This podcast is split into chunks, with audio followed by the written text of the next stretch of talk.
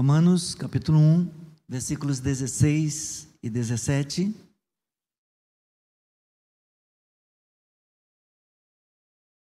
Diz a palavra do Senhor: Pois não me envergonho do Evangelho, porque é o poder de Deus para a salvação de todo aquele que crê, primeiro do judeu e também do grego porque a justiça de Deus se revela no Evangelho, de fé em fé, como está escrito: o justo viverá por fé. Gostaria que a igreja lesse comigo, participasse da leitura.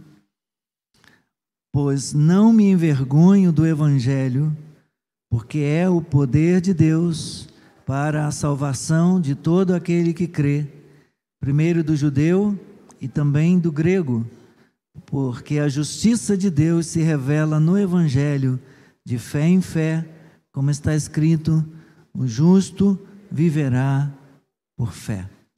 Seja abençoada a leitura da palavra do Senhor. Nosso Deus e nosso Pai, com temor e tremor, temos lido a Escritura Sagrada, a Bíblia, que é a palavra de Deus. A palavra de Deus para nós, Senhor, nesta noite, não é a palavra de Paulo, não é, Senhor, a palavra de homem algum, muito menos a minha palavra, mas o que temos esta noite é a palavra do Senhor, a palavra eficaz, a palavra suficiente, a palavra poderosa, a palavra viva do Deus vivo falando ao nosso coração, Senhor.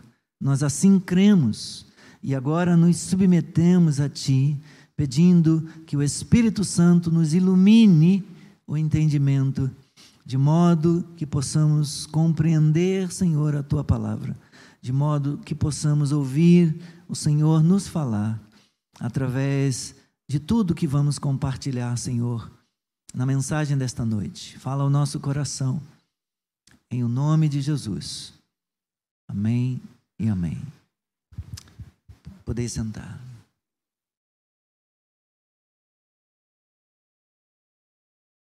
Paulo ora pelos cristãos depois de se apresentar, depois de saudar a igreja, ora pelos cristãos ali da igreja romana, da igreja de Roma, e deseja vê-los e compartilha com eles o desejo do seu coração, o interesse que ele tem em vê-los. E ele finaliza é, o segundo bloco de versículos aí, no versículo 15, ao dizer que está, no que depender dele, ele está pronto para anunciar o evangelho para eles que estão em Roma. E é por isso que ele segue no bloco seguinte, dizendo: Pois não me envergonho do Evangelho. Se alguém pensa que há qualquer constrangimento em, da minha parte em pregar a palavra no meio de tantos pensadores, no meio de tanta é, de, de, de outros pregadores na grande Roma, ele diz: Eu não tenho qualquer constrangimento, eu não sinto qualquer vergonha a respeito do Evangelho, não me envergonho do Evangelho. Muitas vezes ele diz no versículo 13 que se propôs a ir visitá-los, mas até aquele momento ele não havia conseguido cumprir esse desejo, não havia conseguido realizar o seu propósito de ir a Roma e de pregar-lhes a palavra. E então ele diz: Eu não me envergonho do Evangelho, porque eu sei em que consiste o Evangelho? Eu sei o que é o Evangelho. O Evangelho é o poder de Deus para a salvação de todo aquele que crê, primeiro do judeu e também do grego. Porque a justiça de Deus se revela no Evangelho, de fé em fé, como está escrito: o justo viverá por fé. Eu quero falar com você nesta noite, meus irmãos e irmãs, com vocês sobre a justificação pela fé em Cristo. Entre O ano de 1530, que foi a data da primeira confissão de fé apresentada pelos príncipes protestantes para o imperador Carlos V, na dieta imperial reunida lá na cidade de Augsburgo, entre 1530 e 1647, quando uma assembleia de teólogos concluiu a última das grandes confissões de fé calvinistas, a confissão de Westminster, a Europa assistiu a um fenômeno, ao fenômeno da produção quase simultânea de inúmeros documentos que tinham como finalidade sintetizar em fórmulas as doutrinas consideradas básicas da fé cristã. Esses documentos que sintetizavam as doutrinas básicas da fé cristã ficaram conhecidas, são conhecidas como as confissões de fé.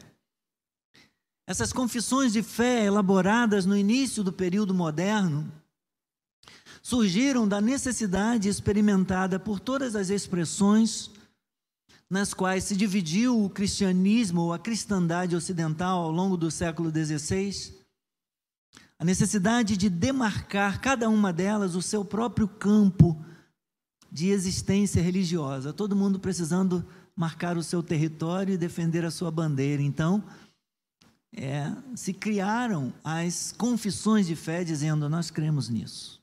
Nós defendemos aquilo. Nós entendemos a Bíblia e a fé cristã dessa forma.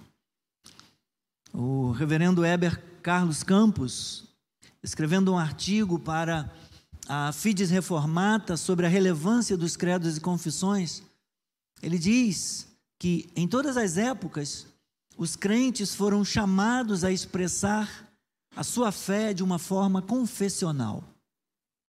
É importante nos lembrarmos que não é necessária a adesão de um credo para que uma pessoa se torne cristã.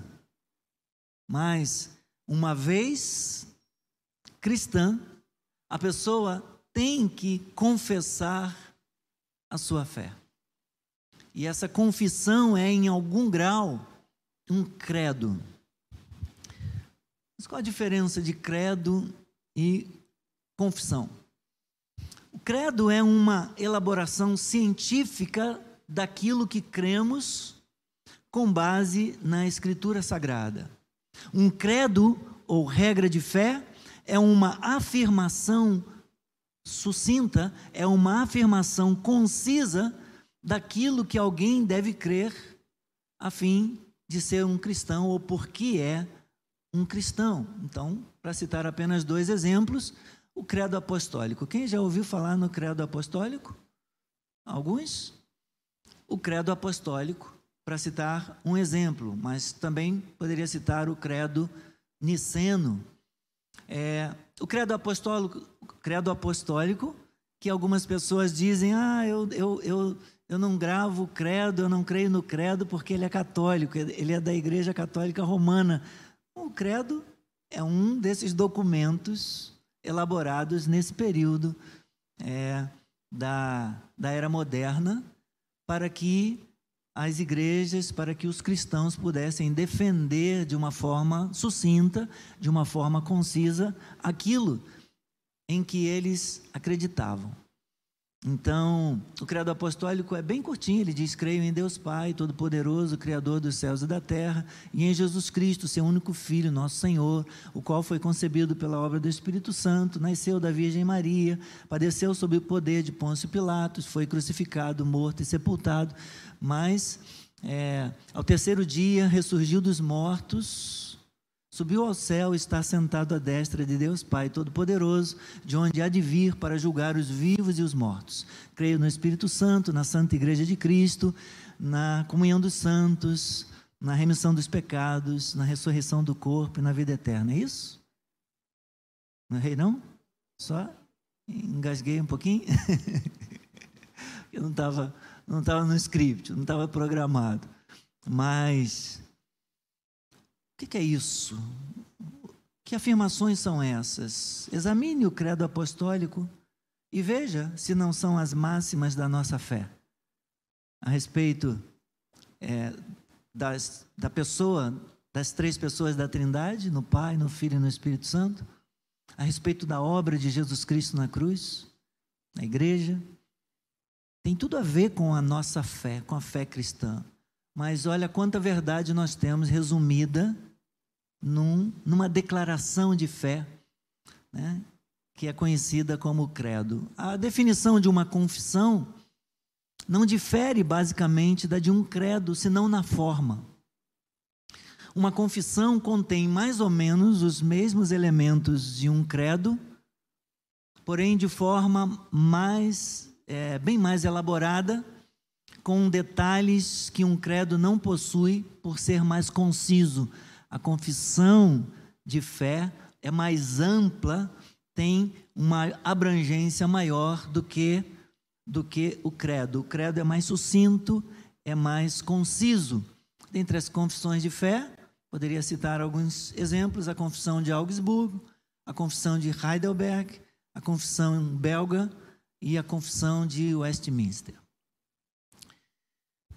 Estou é, citando a confissão belga porque eu gostaria de dar destaque hoje no artigo 22 da confissão belga, que fala sobre a justificação pela fé em Cristo, que tem a ver com isso que Paulo compartilhou conosco aqui, ao falar que a justiça de Deus se revela no Evangelho, de fé em fé, como está escrito: o justo viverá por fé.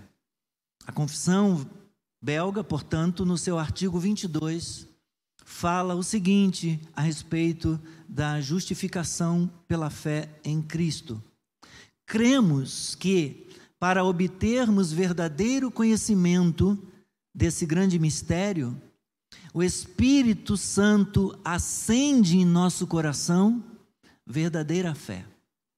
Esta fé abraça Jesus Cristo com todos os seus méritos, apropria-se dele e nada mais busca fora dele.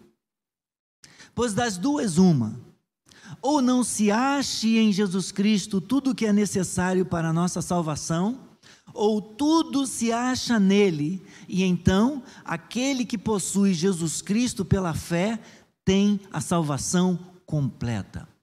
Dizer, porém, que Cristo não é suficiente, mas que além dele algo mais é necessário, significaria uma blasfêmia horrível, pois Cristo seria apenas um Salvador incompleto.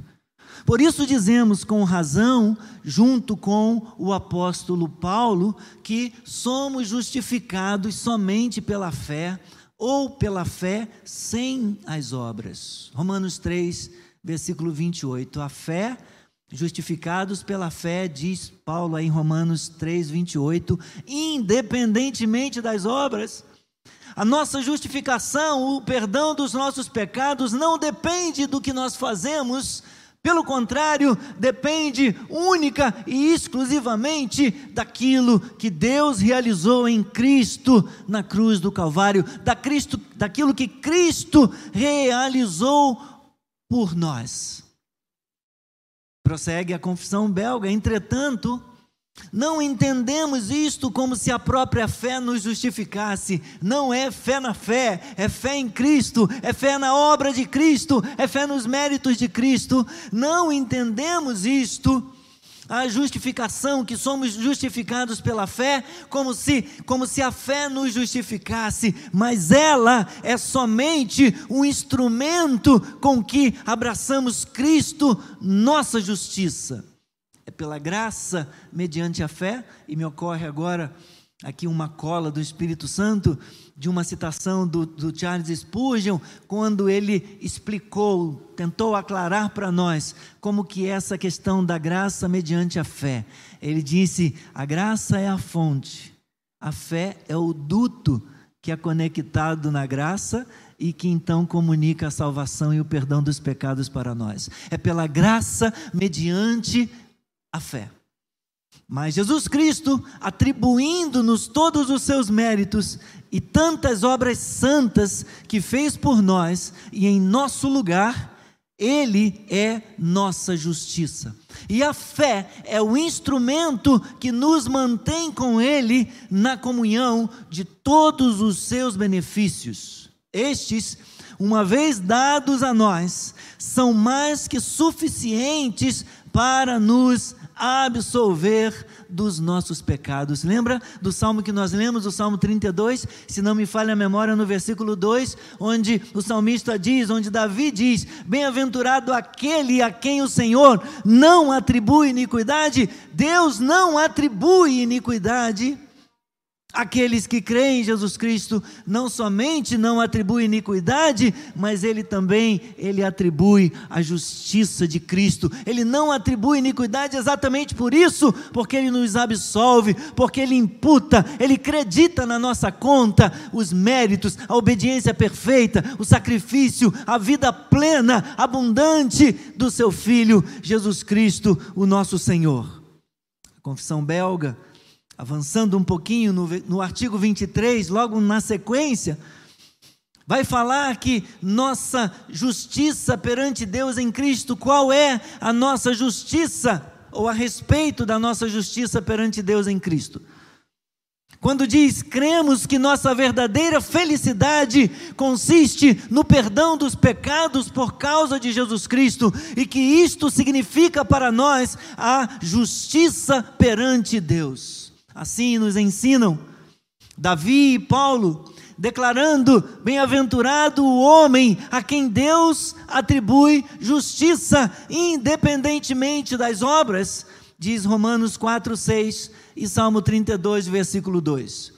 E o mesmo apóstolo diz que somos justificados gratuitamente por Sua graça, mediante a redenção que há em Cristo Jesus. Romanos capítulo 3 e versículo 24. Portanto, queridos irmãos, perseveramos neste fundamento, dando toda a glória a Deus, humilhando-nos e reconhecendo que nós, homens, nós somos falhos, nós somos maus.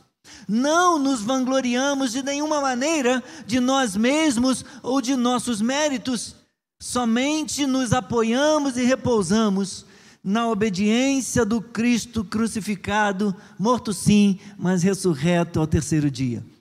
Esta obediência é nossa, se cremos nele. Ela é suficiente para cobrir todas as nossas iniquidades. Ela liberta a nossa consciência de temor, perplexidade e espanto, e assim nos dá ousadia de nos aproximarmos de Deus, sem fazermos como nosso primeiro pai Adão, que tremendo quis cobrir-se com folhas de figueira. E certamente, se tivéssemos que comparecer perante Deus, apoiando-nos por pouco que fosse em nós mesmos, ou em qualquer outra criatura, ai de nós, pereceríamos. Por isso, cada um deve dizer junto com Davi: Ó Senhor, não entres em juízo com o teu servo, porque à tua vista não há justo nenhum vivente. Salmo 143, versículo 2. Aos olhos de Deus, não há nenhum justo, nenhum sequer. Salmo 14, Salmo 53, porque todos pecaram e foram destituídos da glória de Deus. Deus olha para ver se há quem entenda, não há nenhum bom, não há ninguém que seja bom, não há ninguém que entenda, não há ninguém que faça o bem, porque todos pecaram e foram afastados, foram distanciados de Deus. Irmãos, a justificação pela fé foi uma das, uma das bandeiras defendidas pela reforma, uma das doutrinas redescobertas pelo, pelos reformadores, a justificação pela graça, baseada somente na livre graça de Deus e recebida pela fé somente. Num período, num contexto dominado por distorções e por ideias da graça divina mediada pelos sacramentos eclesiásticos e recebida pela cooperação do fiel, As pessoas defendiam que sim, é possível você conquistar a salvação baseado, baseado ou confiando naquilo que você pode fazer, confiando no mérito humano. E você poderia, inclusive, comprar perdão através da venda das indulgências. Você poderia comprar perdão para os seus pecados e não precisar nem ir na igreja, não precisar participar das missas, não precisar fazer nada, dar ofertas, desde que você desse uma oferta maior, desse uma oferta grande, vultosa, e você então comprasse indulgência. Você poderia comprar até um ano é, de ausência das missas. Ah, então não precisa mais ir à missa, não precisa ir ao culto, e você pode então, é, através de uma boa importância, de uma importância grande, você pode comprar o perdão para os seus pecados.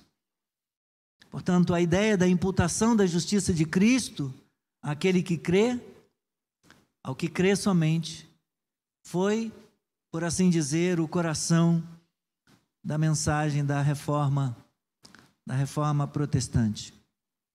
Martinho Lutero, um monge, um monge é, que buscava consagrar a sua vida e servir a Deus com, com zelo, com excelência, que buscava é, cumprir e obedecer a palavra de Deus, que se esforçava, inclusive se penitenciando, porque temia desagradar a Deus, ele vivia um drama, vivia é, um conflito por causa desse texto. E por causa da teologia medieval, que via o pecado como um problema do ser que demandava cura. E essa cura se passava através, ela se dava através dos sacramentos.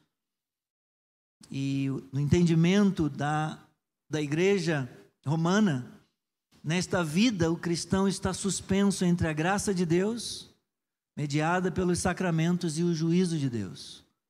E ele vivia atormentado, porque por mais que tentasse viver de conformidade com a palavra, cumprir e obedecer a palavra, e olhava para si e para as tentações, e ele então se sentia um miserável e não entendia como que podia ser isso. Não entendia de fato e com verdade profunda qual o significado da dessa palavra de Paulo a justiça de Deus se revela no Evangelho de fé em fé. Como está escrito, o justo viverá por fé. Mas como que pode isso se a igreja diz que é por obras? Mas aqui o texto está dizendo que é revelada, a justiça de Deus é revelada no Evangelho. Se é revelada no Evangelho, e se o Evangelho é aquilo que Cristo fez, como que eu posso depender de mim, para ser salvo, para receber essa justiça fazendo alguma coisa. Ele viveu, viveu esse drama. Até que em 1512, com 26 anos, Lutero foi enviado como professor de estudos bíblicos para a nova Universidade de Wittenberg, na Alemanha. E foi ali, debruçado sobre a Escritura, estudando e ensinando Salmos, Romanos e Gálatas, que Lutero chegou a, a receber da parte de Deus uma compreensão radicalmente nova acerca do Evangelho. E ele conta que no ano de 1519, deixa eu ver a hora aqui, no ano de 1519, ele havia concebido em seu coração o ardente desejo de entender o que Paulo queria dizer na sua carta aos Romanos. Mas até então ele era impedido disso por uma única palavra que se encontra no capítulo 1, que eu já mencionei: a justiça de Deus se revela no Evangelho. E ele diz, ele dá esse, o seguinte testemunho: eu odiava a palavra justiça de Deus. Sendo eu um monge irrepreensível, que era, achava que diante de Deus eu era pecador com uma consciência extremamente perturbada não podia ter certeza se Deus havia sido aplacado por minha satisfação. Eu não amava Pelo contrário, eu odiava o Deus justo que castiga os pecadores.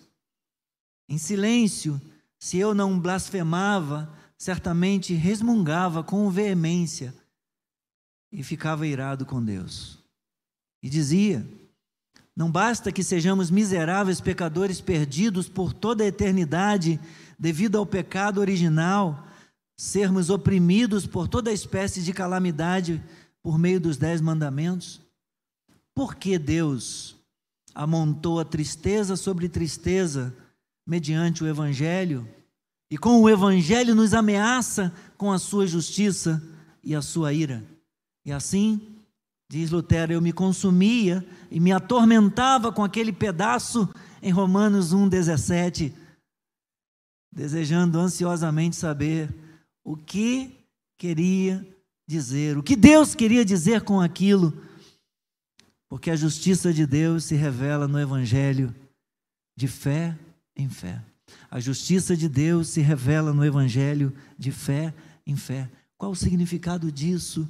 Ele se debatia em busca de encontrar resposta.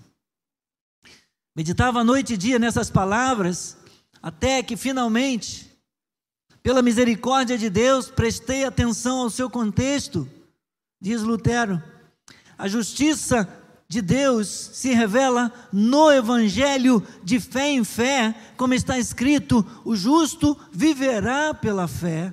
Comecei então a entender que neste versículo a justiça de Deus é aquela pela qual a pessoa justa vive por dádiva de Deus, pela graça de Deus, pelo favor de Deus, ou seja, pela fé. Comecei a entender que esse versículo quer dizer que a justiça de Deus é revelada no Evangelho e pelo Evangelho, mas é uma justiça passiva, ou seja, pela qual o Deus misericordioso e gracioso nos justifica pela fé, como está escrito: o justo viverá pela fé, ele viverá pela fé, ele será salvo pela fé, ele será justificado pela fé, ele será abençoado pela fé, ele andará na presença de Deus pela fé, tudo pela fé. Porque sem fé é impossível agradarmos a Deus. E então diz o Lutero, de repente, de repente senti ter nascido de novo e entrado no próprio paraíso, como se os portais eternos tivessem se escancarado diante de mim e eu pudesse ver o Senhor abrindo as portas do céu e me convidando a entrar, porque não dependia de mim, mas dependia daquilo que o seu filho fez na cruz. Tão somente daquilo que o seu filho fez na cruz. Lutero passou então a ver a justiça de Deus como um dom, como um presente vindo de Deus. A justiça de Deus é a justiça que Ele nos dá para que sejamos justos diante dele. Ninguém é justo diante de Deus.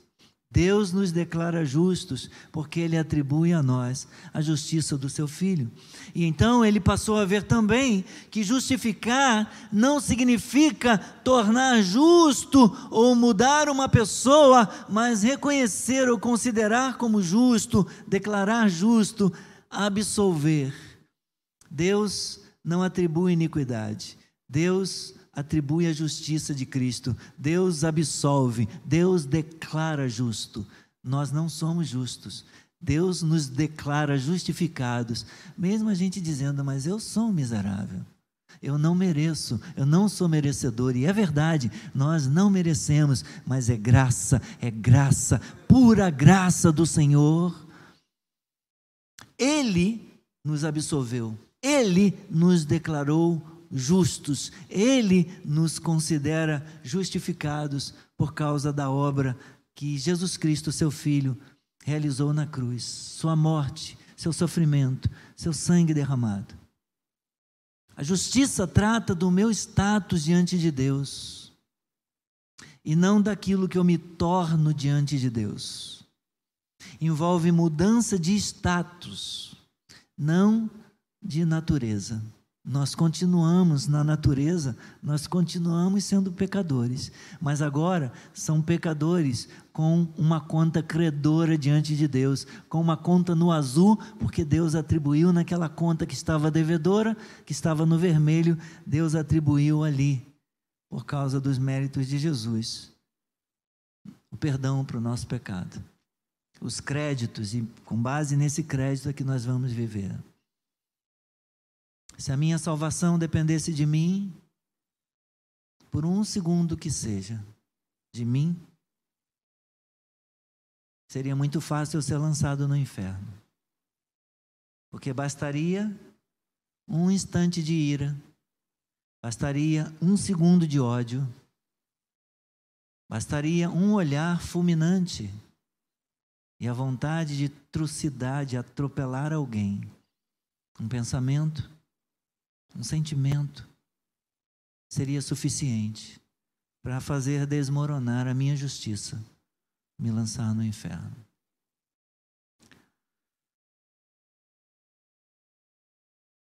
Nós iremos para o céu. E não dependerá de nós, um instante que seja, dependerá sempre dele, de Cristo. Dessa forma, irmãos, somos declarados justos pela fé somente. As pessoas são passivas nesse processo de justificação. Nós não podemos dar início ao processo. Nada temos que contribuir para a nossa salvação, como alguém disse, exceto com o pecado que justifica exatamente o perdão e a ação de Deus para nos salvar. A única contribuição que nós damos para a nossa salvação é o pecado, que faz com que Deus haja em nosso favor. É a única contribuição que damos. Portanto, nós não contribuímos para dar início no processo. Nada temos com que contribuir para a nossa salvação. Assim, a justificação é somente e, e pode ser somente pela fé pela fé somente. Para Lutero, fé é simplesmente tomar posse de Cristo, como nós lemos na confissão belga.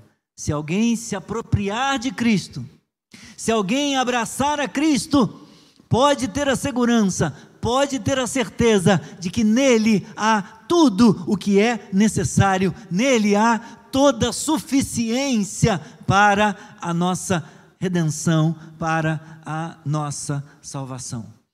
Fé é receber aquilo que Cristo fez. Como é um ato de Deus e se baseia na obra completa de Cristo, então nós estamos seguros. Romanos capítulo 3, rapidamente.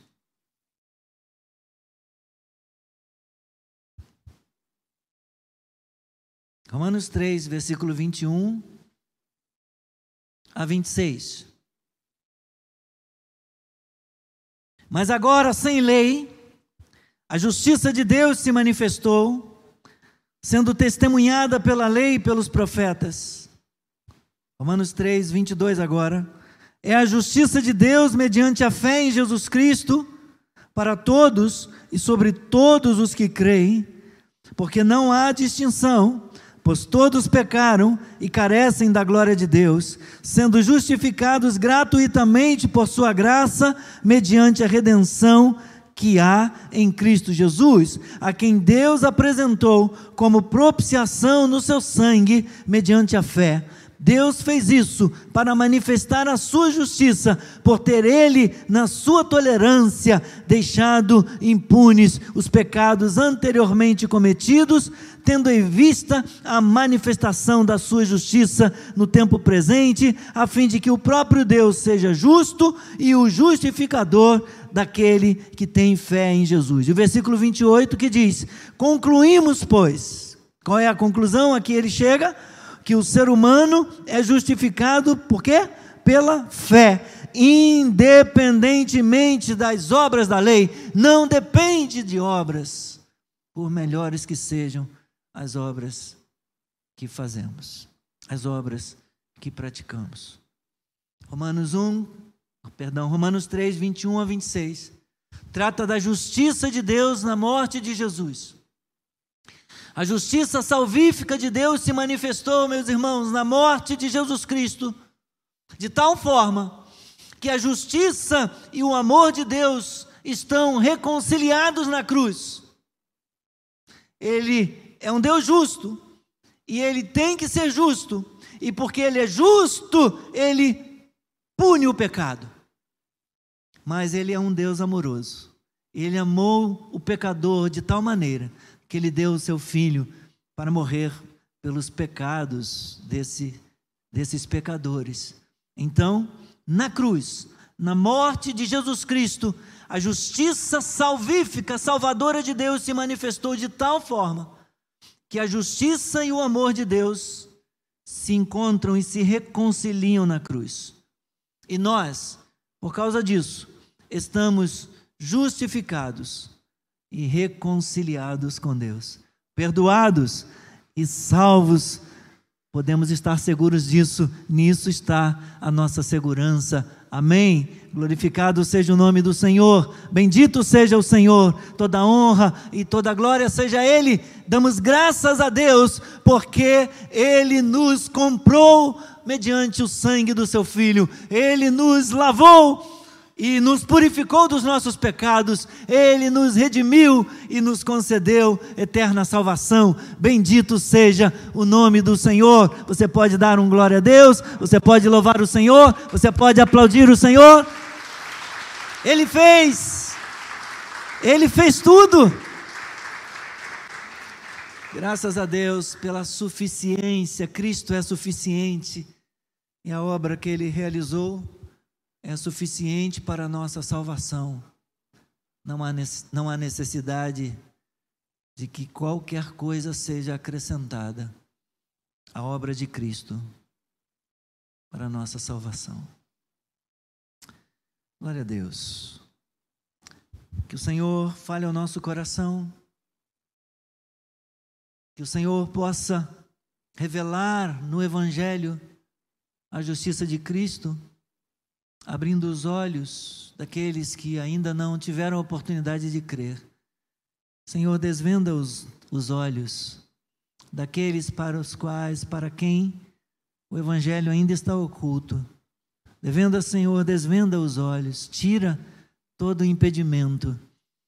Ó oh, Pai, e que o Espírito Santo possa regenerar esses corações, de modo que, nascidos de novo, eles possam receber a semente do Evangelho e possam crer pela salvação, para a salvação, pela graça, mediante a fé. Muito obrigado, Senhor. Muito obrigado pelo perdão dos nossos pecados. Muito obrigado, Senhor, pela nossa justificação. Nós fomos livres da culpa do pecado. Nós somos livres do poder do pecado. E nós seremos livres da presença do pecado naquele dia, quando ele voltará e nos levará para estarmos com Ele para sempre. Ou quando receberemos um corpo glorificado, e o pecado então não terá mais nenhum domínio sobre nós. Estaremos livres definitivamente, porque no céu, para onde vamos? Na nossa nova pátria, na Cidade Santa, onde nós viveremos, não há pecado, não entrará pecado. Graças, Senhor, graças. Nós te bendizemos nós te louvamos, nós te glorificamos, hoje e eternamente. Amém. Aleluia. Glória ao Senhor.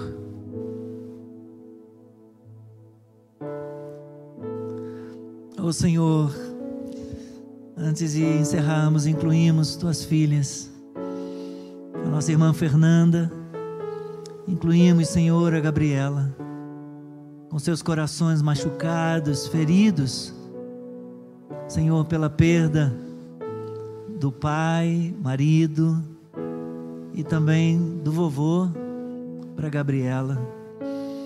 Oh, Senhor, num espaço de tempo muito curto, lhes foram tirados os dois os dois homens da casa, porque viviam, Senhor, as famílias no mesmo ambiente Pedimos que guarde, pedimos que proteja, pedimos que cure, que console, pedimos que sustente, Pedimos que renove a fé, que fortaleça a fé.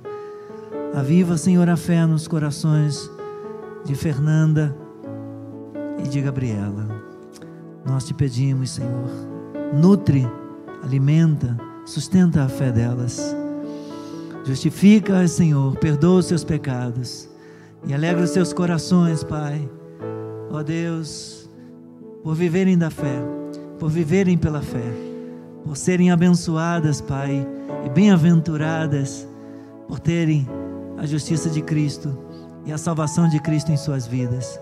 Que o Espírito Santo Consolador habite junto com elas, Pai, ajudando-as a continuar na sua caminhada. Em nome de Jesus. Deus abençoe. Estamos encerrando a nossa transmissão. E eu quero encorajar você. Se você, é, eu não tenho como, como é, acompanhar e só mais tarde, talvez só amanhã que vai para o YouTube o, vídeo e, e muitas vezes eu não tenho tido oportunidade de responder e agradeço os irmãos que fazem isso, que respondem, que interagem lá é, na transmissão, mas depois, mais tarde ou amanhã, quando eu tiver a oportunidade de ver, eu tentarei registrar.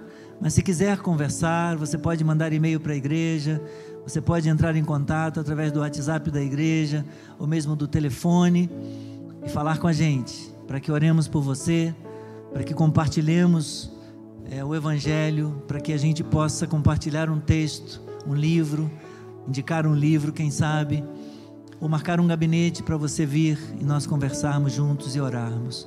Que Deus te abençoe. A gente se encontra amanhã novamente na live às 8 ou às 18 horas nosso irmão Richard tem ministrado a palavra durante esse mês. Que Deus abençoe o irmão Richard na ministração de amanhã também. Fiquem na paz. Um abraço, Deus abençoe a todos. Até amanhã.